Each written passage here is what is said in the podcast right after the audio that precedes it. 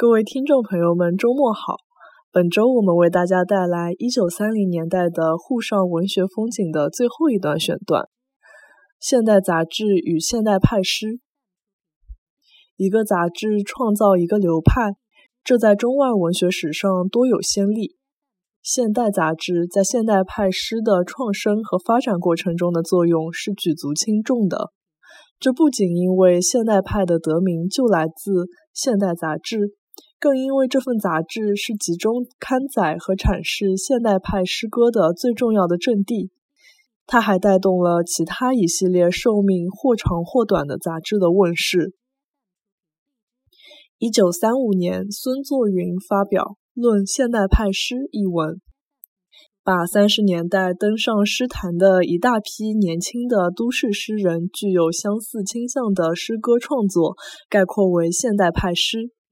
其最重要的标志就是1932年5月在上海创刊的由施哲存、杜衡主编的《现代》杂志。此后几年，卞之琳在北平编辑《水星》（1934），戴望舒主编《现代诗风》（1935）。到了1936年，由戴望舒、卞之琳、梁宗岱、冯至主编的《新诗》杂志。把这股现代派的诗潮推向高峰。伴随着这一高峰的是1936年至1937年大量新诗杂志的问世，如上海的新诗和诗屋、广东的诗业和诗之夜、苏州的诗志、北平的小雅、南京的诗帆等等，相继刊行，那真如雨后春笋一般的蓬勃，一样的有生气。以至于作为现代派诗人的一路的路易士认为，一九三六至三七年这一时期为中国新诗自五四以来一个不在的黄金时代。因此，所谓的现代派，大体上是对三十年代到抗战前夕新崛起的有大致相似的创作风格的年轻诗人的统称，其中汇聚了上海、北平、南京、武汉。天津等许多大城市的诗人群体，这批诗人中既有五四时期既已成名的郭沫若等，也有象征派和新月派的诗人，如李金发、朱湘等，也有无法纳入现代派诗人群的艾青、臧克家等。就一本大型的综合性杂志，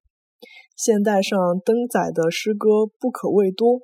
但是施哲存有意识的倡导，则对现代派诗潮的形成行起了推波助澜的作用。除了在创刊号上有意识的征集诗集，在此后的现代杂志上陆续登出施哲存撰写的关于本刊所载的诗，又关于本刊中的诗，同时刊发戴望舒的诗论《望舒诗论》。构成了现代杂志诗歌观念的纲领性文献。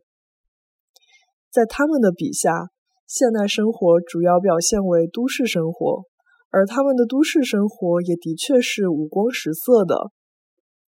正像当时海派的新感觉派小说家那样，现代派诗人其实也同样没有贡献出波德莱尔在巴黎世界中生成的现代都市哲学。更值得关注的是现代派诗人所提供的对现代都市生活的心理感受和体验。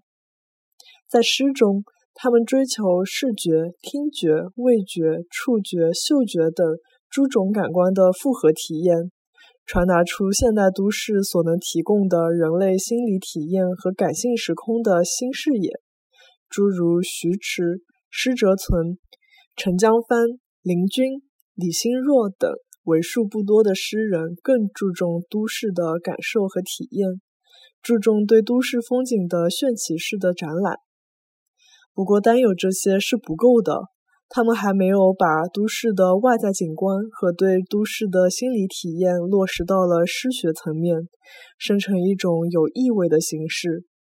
或者说，他们还没有获得一种诗学途径。即把体验到的都市内容与文本形式相对应的途径，他们的贡献是捕捉到了一些直观的都市化的景象，如《舞在酒》中的舞女，繁杂的管弦乐，蜂巢般的叫唤着的工业风的音调，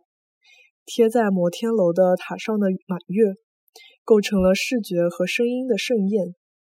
陈江帆的都市之夜，则是属于唱片和手摇铃的夜，减价的不良症。